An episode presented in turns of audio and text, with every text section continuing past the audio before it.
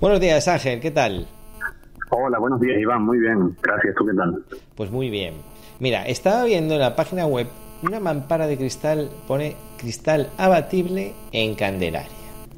Y bueno, me ha llamado la atención por la por la forma, por los herrajes y me gustaría que nos comentases un poco pues qué tiene de especial esta mampara, sobre el cliente, las necesidades que tenía y, los herrajes para que nos la expliques un poco mejor.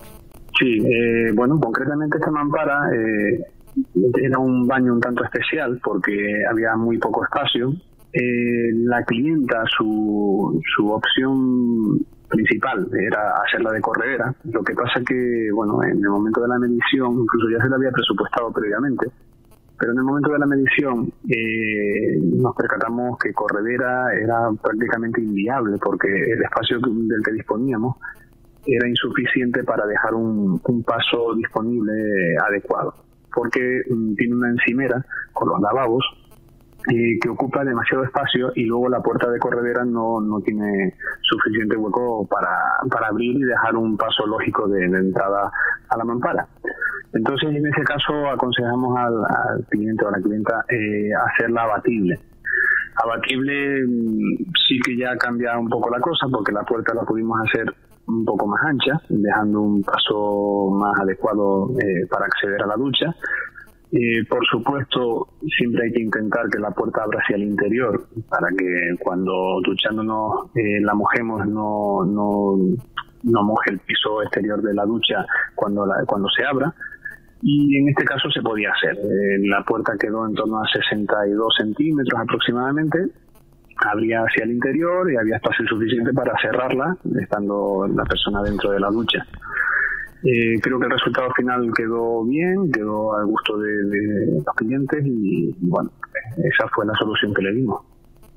Pues sí, la verdad que quedó espectacular. Ah, no sabía yo que abría hacia adentro esta mampara. Sí, es importante, sobre todo por lo que te comento. Es decir, cuando nosotros nos estamos duchando, eh, inevitablemente mojamos la mampara. Entonces, si para salir de la ducha eh, hemos de abrir la puerta hacia el exterior, eh, lo que va a pasar es que ese agua que tiene la puerta de la ducha, si no la secamos previamente, pues va, va a caer en el suelo, en el suelo del baño. Eso va a implicar que es un poco peligroso para, para una persona que sale del baño y puede resbalar, y además porque nos va a ocasionar que tengamos que secar luego el baño y demás. Entonces, en este caso, por el espacio que teníamos, era viable hacerla hacia el interior, en otras ocasiones no lo es, pero aquí sí, entonces bueno, lo hicimos de esa forma, habría la puerta abre hacia el interior y, y todo, todo quedó perfecto. Pues estupendo, Ángel. Y mira, si alguien que nos está viendo, oyendo, eh, quisiese un presupuesto de una mampara similar o que, eh, porque vosotros también a veces el cliente no sabe bien qué tipo de mampara colocar, vosotros os, os, dirigís a la vivienda y aportáis soluciones, ¿no? Sí, eso es, vamos a ver, nosotros solemos hacer siempre un primer presupuesto eh, orientativo con unos datos que nos facilita el cliente, bien una fotografía y unas medidas aproximadas o algo así.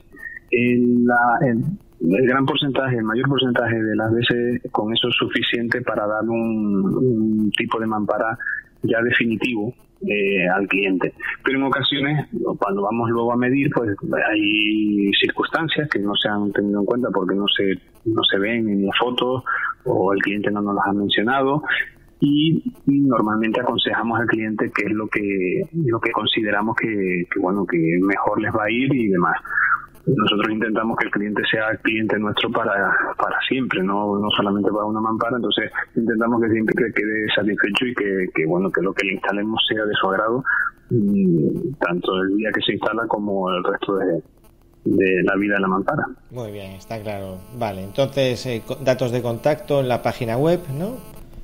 Sí, exacto. En la página web tienen varias fórmulas para contactar con nosotros tienen nuestro contacto con teléfono, con dirección de correo electrónico y también tienen un formulario que pueden rellenar y con eso directamente nos llega una información a nosotros que, podemos valorar y responderles lo, lo más rápido posible.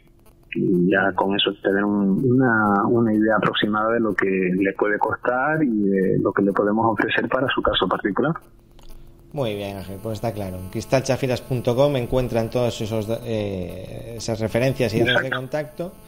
Pues nada, pues muchísimas gracias por aclararme la, mampara abatible de Candelaria. De nada, muchas gracias a ti, Iván, Venga, Hasta otra, Ángel. Gracias, hasta otra.